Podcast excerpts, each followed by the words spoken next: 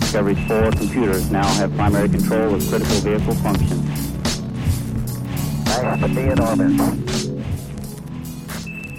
Bonjour, c'est Thomas Defioc et bienvenue dans la tête d'un PM. Aujourd'hui, c'est un épisode un peu particulier. Je parle avec Jean-Charles Kurdali, qui a créé les podcasts Dans la tête d'un CEO et Dans la tête d'un VC, de mon parcours et des raisons pour lesquelles j'ai décidé de créer ce nouveau podcast consacré au product management. À partir de la semaine prochaine, vous pourrez retrouver une interview d'un product manager français, un mercredi sur deux.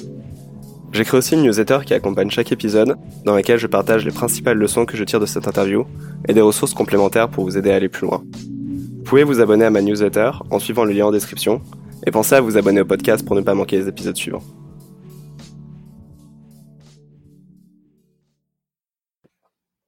Salut Thomas. Salut Jean-Charles. Bon bah les circonstances nous obligent à faire ce premier épisode dans la tête d'un PM euh, à distance. Euh, bah écoute, l'idée aujourd'hui, euh, c'est de te présenter. Donc Thomas, es le, pour les gens qui nous écoutent, c'est l'animateur qui va présenter dans la tête d'un PM. Et l'idée, c'est qu'on présente aussi ce podcast ensemble. ce podcast qui fait suite donc à la série que, que j'avais lancée dans la tête d'un VC et dans la tête d'un CEO, et prochainement aussi dans la tête d'un CTO. Donc voilà, je trouvais ça pas mal en fait de, pour donner un peu de contexte aux personnes qui, qui écouteront le podcast et, et, créer du lien aussi avec son animateur, bah, de te, présenter. Et moi, ça me permettra de faire un épisode dans, dans ce podcast que je te laisserai ensuite euh, prendre les rênes. Donc on va, on va commencer. Est-ce que, est que tu peux nous te présenter déjà en quelques mots et après on verra sur ton parcours? Oui, bien sûr. Euh, je, je, suis vraiment passionné de technologie. Récemment, j'ai passé euh, deux ans chez Circle, qui est une startup de fintech basée à Boston, qui propose des produits d'investissement en crypto-monnaie. Donc j'ai fait ça entre 2017 et 2019. C'est une période assez particulière parce que ça correspondait au, début de l'explosion des, crypto-monnaies quand le Bitcoin a, a, atteint 15 000, 20 000 dollars. Donc c'était assez intéressant d'être chez Circle à ce moment-là. Et récemment, j'ai passé six mois à l'école 42 parce que j'aime bien comprendre comment fonctionnent les choses. Et je trouvais que c'était important d'apprendre à coder pour comprendre ce qui se passe ce qui se passe dans un produit tech. on va revenir sur ça. Mais si tu peux revenir encore même plus loin, euh, revenir aux, études, tu as fait quoi comme, euh, comme études Je voyais que tu étais à Dauphine en économie notamment. Tu as fait de la finance, tu as fait pas mal de choses euh, pour comprendre un petit peu justement ce qui t'a mené à t'intéresser aux au produits et à la tech, parce que tu n'as pas fait des études là-dedans à la base. Si tu, peux, revenir un peu sur ouais, mais même, même, des études. Oui, pour, en fait, pour revenir, pour revenir beaucoup plus loin, mon tout premier intérêt, ça a été l'économie. Je voulais, je voulais comprendre comment le monde fonctionnait. Et ce qui m'intéressait à l'époque, c'était de comprendre les grands mouvements économiques. Qu'est-ce qui fait qu'il y a de la croissance, qu'il y a de la création de richesses, qu'est-ce qui, qu'est-ce qui fait qu'il y a des, des crises. Euh, donc j'avais commencé par une licence d'économie à, à Paris-Dauphine. À l'époque, l'idée, c'était d'aller faire un doctorat en prévision économique. Et j'ai rapidement vu qu'en fait, euh, les conditions du, ré, du réel sont pas du tout celles, euh, celles de la théorie. Et que, par exemple, si tu as fait tes prévisions pour l'année 2001, pour l'année 2020, et qu'un événement, qu'un événement imprévu se passe comme, euh, comme le Covid-19 ou comme euh, le 11 septembre, en fait, toutes tes prévisions sont, sont inutiles et tes modèles te sont plus utiles. Donc je me suis demandé quelles sont les autres façons d'aborder le monde et le réel euh, qui utilisaient quand même ce qui m'intéressait. Et je me suis, je me suis porté vers la finance. Donc j'ai aussi fait un master, un master 1 en finance à, à Dauphine. Euh, rapidement, je me suis rendu compte que c'était pas un milieu qui allait me, me convenir parce que c'est une culture, euh, souvent une culture d'entreprise assez particulière. Ouais. Et c'est aussi le moment auquel j'ai découvert euh, la technologie et les startups. Et en fait, pour. Tu les découvres comment d'ailleurs? Par quel intermédiaire? Je découvre par une amie que j'ai rencontrée à, à Dauphine, Marie Schingans, qui a rapidement lancé ses propres projets. Et j'ai vu que c'était un environnement qui était, qui était très dynamique, euh, pour revenir un petit peu à ce qui faisait avancer le monde et ce qui, ce qui crée de la valeur. En fait, j'ai trouvé dans l'entrepreneuriat quelque chose qui permettait euh, ouais. de, de, créer une certaine vision du monde. C'est quelque chose que j'ai trouvé assez motivant et assez inspirant. Donc j'ai commencé par rejoindre euh, Marie pendant quelques mois chez Never Eat Alone à Paris, qui maintenant est devenue Workwell. Donc c'est une application qui permet aux employés et aux entreprises de gérer leur, leur vie dans leur bureau. Tu faisais quoi du coup avec elle? Principalement du, du, business développement, mais je les ai aidés, je les ai aidés sur euh, pas mal de sujets comme le service client, comme les opérations. C'était un stade qui était plutôt early. Tu imagines 5-10 employés. Donc en fait, il y avait, à ce stade, tu fais un petit peu, tu fais un, petit peu, un petit peu tout. Et après, donc Circle, c'est ça? Même avant Circle, en fait, j'ai décidé de. j'ai décidé, en fait, je voulais une vision un peu plus haute que juste celle de la finance. Donc je suis allé faire des études de management à Londres pendant un an. c'était assez intéressant parce que c'était un milieu international. Ça m'a permis de me confronter à, d'autres points de vue. Et ensuite, j'ai rejoint Circle après avoir rencontré quelqu'un qui était, chez Circle qui avait aussi fait, fait London Business School. Ok. C'était le, tu veux dire, un des fondateurs avait fait la même école que toi? Non, c'était la personne qui était en charge du bureau de Londres. C'était Marie Flamand. Ok. Et toi, chez Circle, tu m'expliquais, donc tu as même as ouvert la France en fait. C'est toi qui t'occupais de l'ouverture de, de l'antenne France ah Oui, c'est ça. Alors, à l'époque, le, focus de Circle, c'était Circle Pay. C'était un produit qui, qui permettait de s'envoyer de l'argent entre amis et en famille, exactement comme le font euh, Lydia ou Venmo aujourd'hui. Mhm. Et c'était un produit qui existait déjà en Angleterre et qui existait déjà au Royaume-Uni, et qui était seulement en soft launch dans le reste de l'Europe. C'est-à-dire que tu pouvais télécharger le produit sur euh, l'App Store, mais il n'était pas, il pas marketé. Donc j'ai rejoint Circle pour, en gros, pour augmenter le nombre d'utilisateurs. C'était assez intéressant parce que euh, parce que les clients étaient principalement des, principalement des jeunes et des étudiants. Donc ça a demandé de développer toute une stratégie d'acquisition d'étudiants sur les campus, d'acquisition d'associations, mais aussi euh, essayer de comprendre quels sont les autres utilisateurs possibles. Est-ce que par exemple on peut trouver des utilisateurs chez les parents, chez les associations, et de comprendre en fait tous les cas d'usage qui pouvaient exister. Et euh, donc ça, tu as fait ça pendant deux ans, tu étais à, temps plein, donc c'était vraiment un job à temps plein? Oui, c'était un job à, temps plein. Ok, et, et donc tu as, ouvert la France, j'ai vu aussi que tu avais fait du, du product marketing. Qu'est-ce que, ça veut dire? Ça, ça correspond plutôt à une deuxième partie chez, euh, chez Circle. C'est quand Circle a fait euh, la transition vers les, vers les crypto-monnaies. Donc, euh, l'entreprise avait développé toute une suite de produits qui permettaient d'investir en crypto-monnaies, que ce soit des petits, des petits investissements, t'imagines, quelqu'un qui met une cinquantaine d'euros en Bitcoin ou en, Ethereum, jusqu'au trader ou au fonds d'investissement qui veut faire une transaction de 1 million d'euros, ou des choses euh, des ordres plus conséquents comme ça. Et là, l'idée, en fait, c'était de, euh, de préparer toute la communication, de réfléchir aux différents canaux marketing, euh, aussi de préparer le, le, chemin pour les différentes licences qu'on devait acquérir. donc, on a fait pas mal de travail de réglementation, pas mal de travail de, de lobbying aussi parce que des nouvelles lois commençaient à passer en France, comme la loi Pacte. On voulait comprendre euh, l'environnement dans lequel on allait évoluer. D'accord. Et, euh, donc c'est pendant ton intérêt par rapport au produit, il, enfin, il a été initié quand? À la fois chez à la fois chez la Veritolone et chez Circle, je me suis rendu compte que pas mal de problèmes auxquels je me confrontais revenaient, revenaient au produit. Par exemple, quand je travaillais sur, sur Circle Pay en France, j'étais confronté à des problèmes de, taux de conversion, des problèmes de rétention. Et en fait, quand tu, creuses ces sujets, euh, tu te rends compte qu'ils ont, ont trait au produit. Donc, par exemple, quand je me posais des questions sur la rétention, en fait, je me demandais quelle était la valeur que trouvaient les utilisateurs dans le produit. ça m'a mené à, à, comprendre quels étaient les besoins des utilisateurs. Euh, pour comprendre ces besoins d'utilisateurs, il fallait leur parler. Donc ça m'a mené à faire de la recherche utilisateur, à faire des, des user interviews. Et ça, c'est un, un, grand domaine en product. Il faut aussi voir si, les, si ce qu'on propose répond aux besoins des, utilisateurs. Ça, ça te ramène à un autre sujet en product qui est le sujet des, des prototypes, du design, du développement du produit.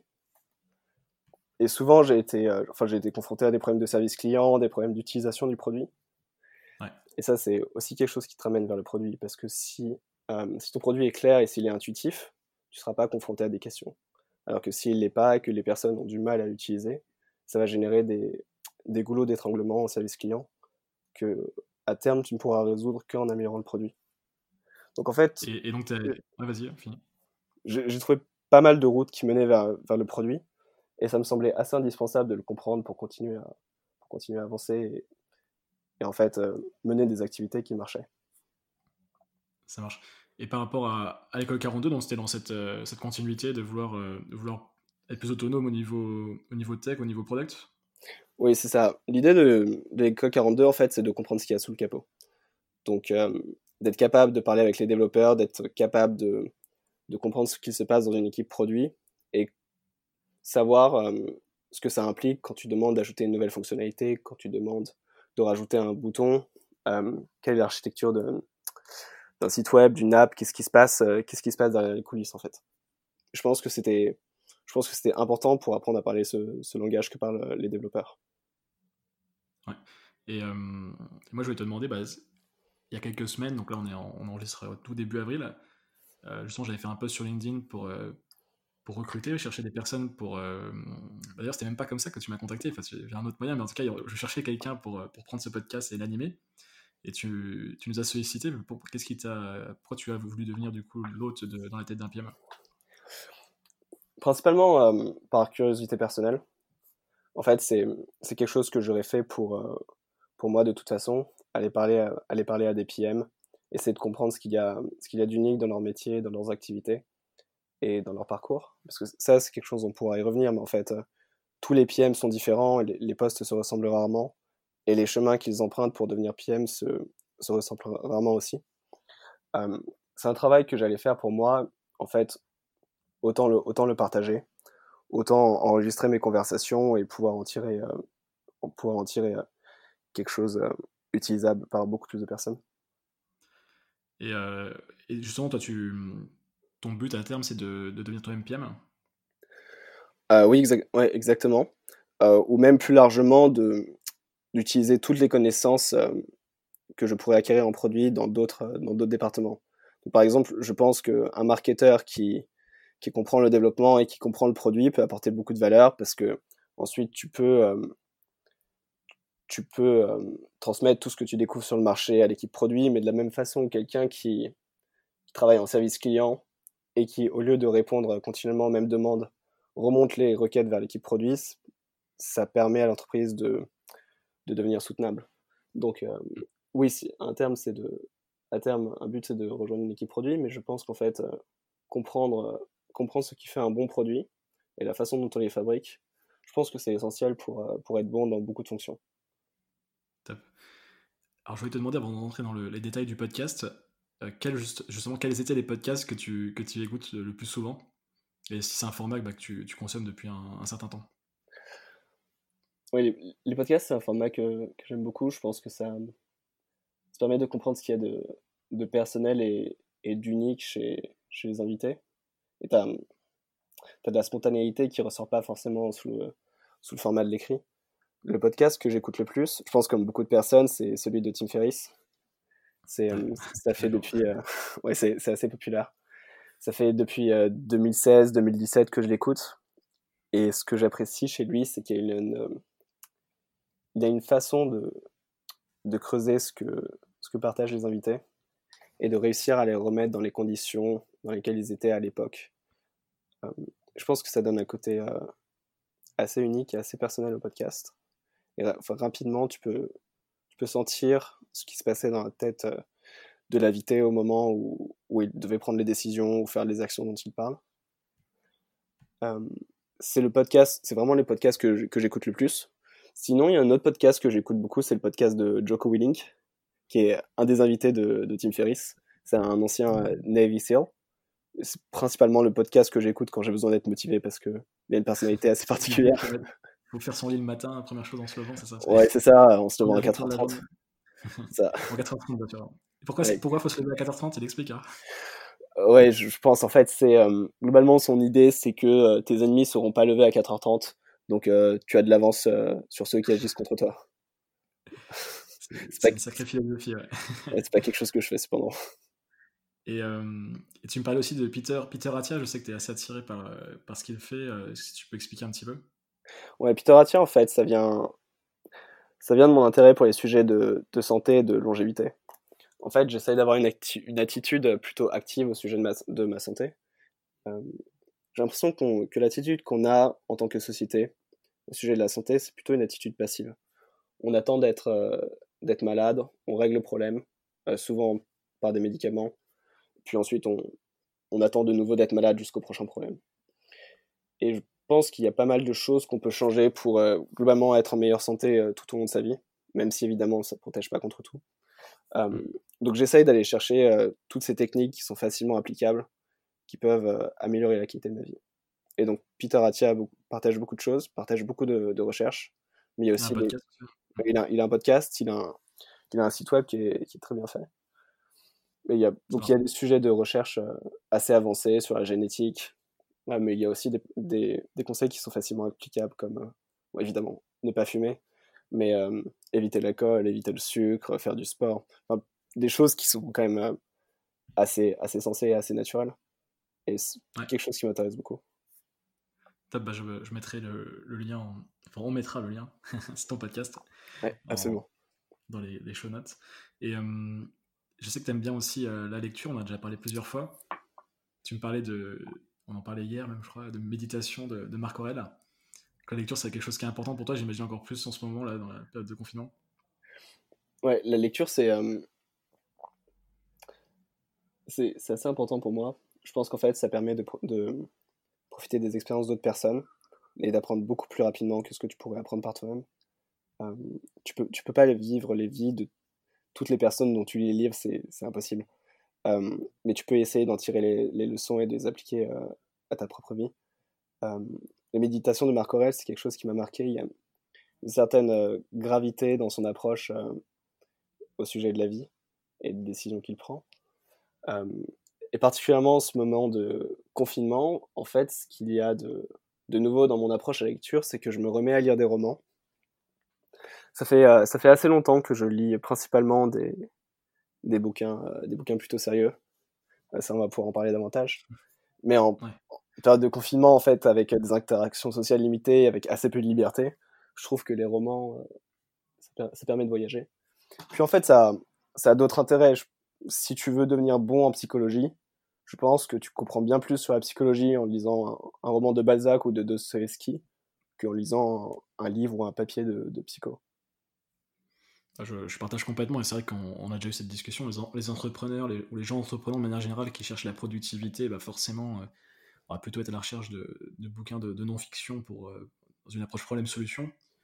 Euh, mais c'est vrai que le roman a une vocation, comme les essais, on en, a, on avait parlé aussi tous les deux, une vision plus, plus large de la société et plus à moyen long terme que le, que le bouquin de non-fiction, je trouve. En tout cas, le bouquin de business ou de développement personnel.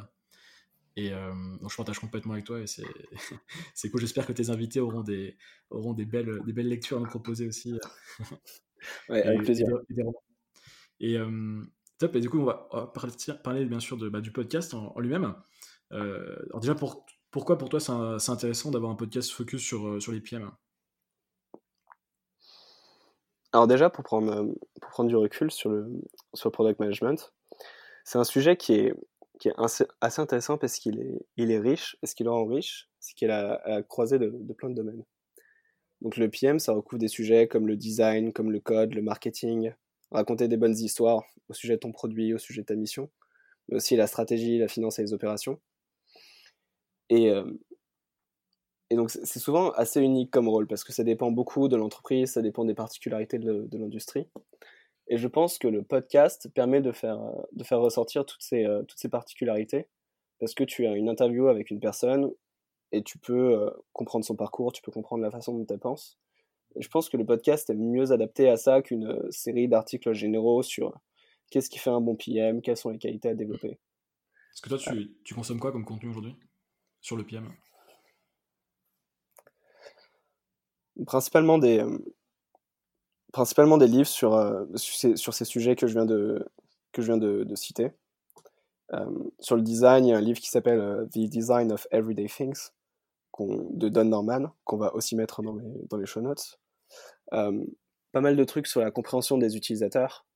Pour moi, le livre référence sur le sujet, c'est The Mom Test, qui est un livre excellent pour mener ses, ses utilisateurs interviews. Et j'essaye aussi de comprendre ce qui fait des, ce qui fait des bonnes histoires. Parce que je pense que c'est important d'être euh, capable de raconter une bonne histoire pour donner aux gens l'envie d'utiliser ton produit, comprendre euh, ce en quoi il peut changer leur vie, ou au moins les aider. Et euh, peut-être même les, faire, les faire adhérer à ta mission. Et pour comprendre comment créer des, des histoires, je m'intéresse beaucoup à, à, Disney et à Pixar. Donc euh, le livre de Ed Catmull, euh, Creativity Inc., la biographie de Steve Jobs, le livre de Bob Iger, l'ancien CEO de Disney. Tout ça, je trouve que c'est des, euh, c'est des livres qui permettent de, de bien comprendre comment ils ont réussi à créer une machine qui arrivait à, à créer des histoires qui faisaient rêver les gens.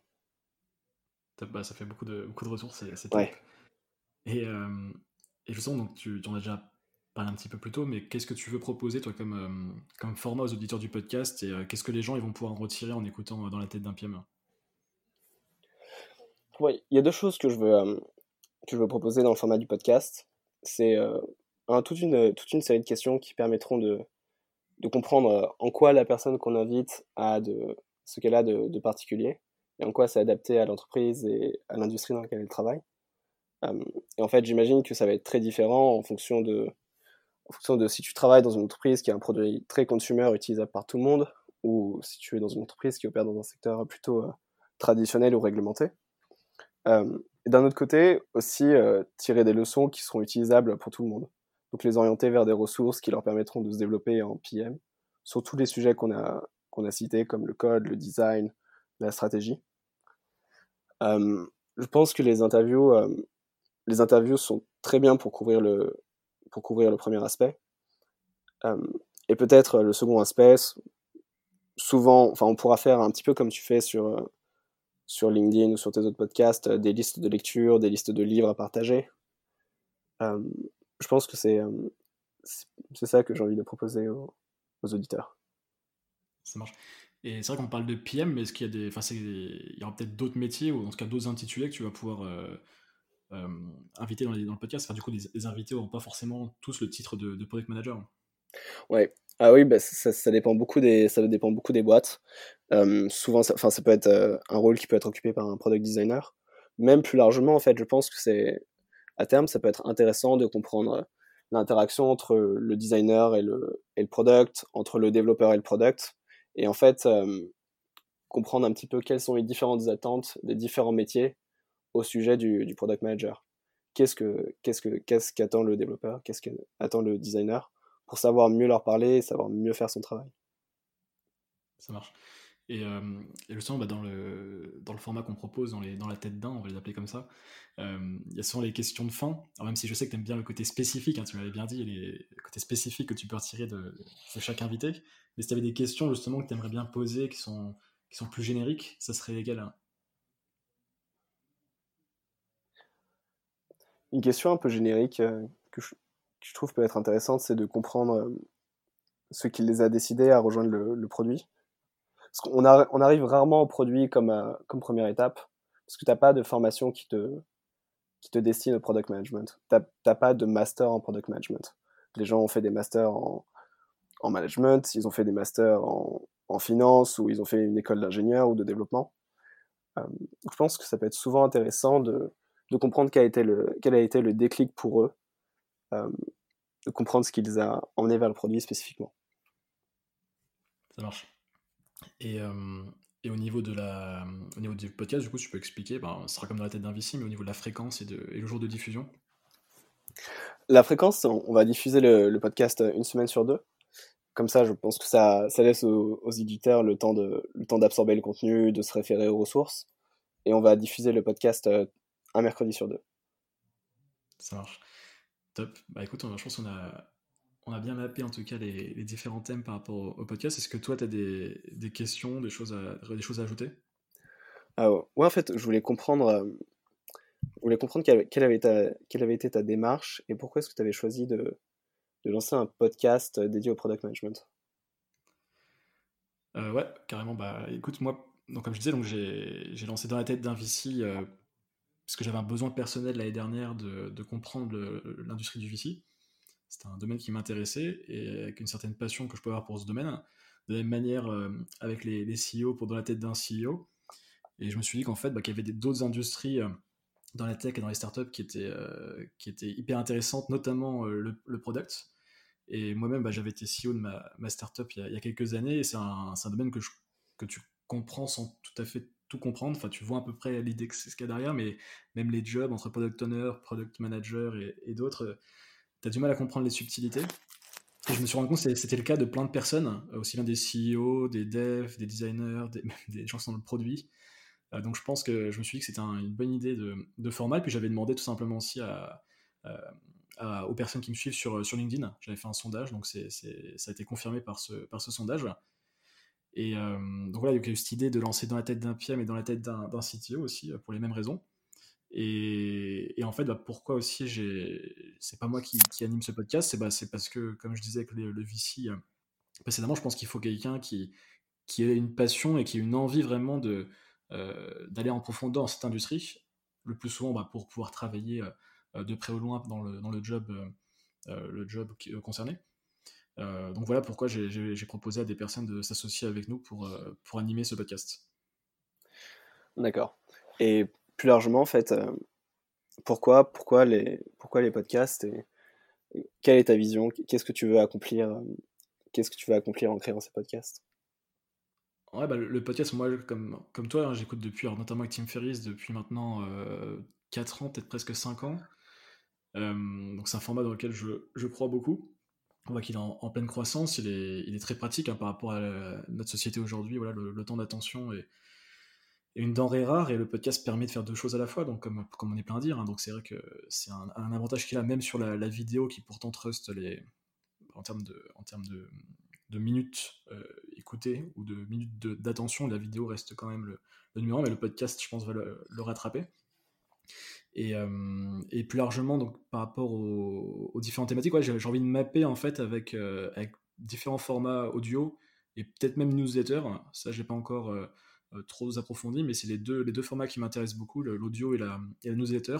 On le voit notamment là avec, avec le coronavirus, la, difficulté de trouver des bonnes informations et de qualité. C'est vrai que les newsletters et les, et les, podcasts sont deux, deux médias qui, qui, je pense, ont un bel avenir devant eux.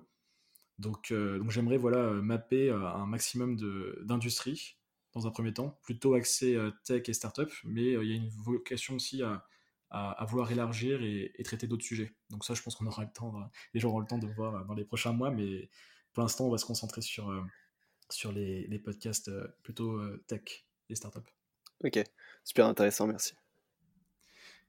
Bah écoute, est-ce que tu as d'autres questions ou est-ce qu'on est, on est pas mal On est à 20, non, je pense, que, je pense que je pense que c'est bon. Euh, on, peut, on peut dire aux, éditeurs que le podcast euh, sera disponible sur toutes les plateformes, euh, qui peuvent s'abonner au podcast pour recevoir tous les prochains épisodes, et que, et que mettre, mettre un commentaire et 5 étoiles, c'est la meilleure chose à faire pour aider un maximum de personnes à découvrir le podcast ça, ça on s'en rend pas compte des fois, on le, on le, dit souvent, les gens ont peut-être l'habitude, mais c'est très très utile pour, euh, pour aider les podcasts à, à se développer et, et c'est ça qui, qui, motive au quotidien aussi, c'est de voir son podcast se, développer. Oui, absolument. Merci beaucoup.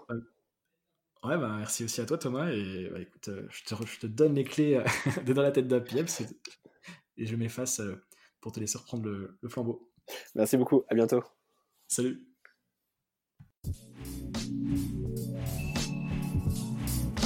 Voilà, c'est tout pour aujourd'hui.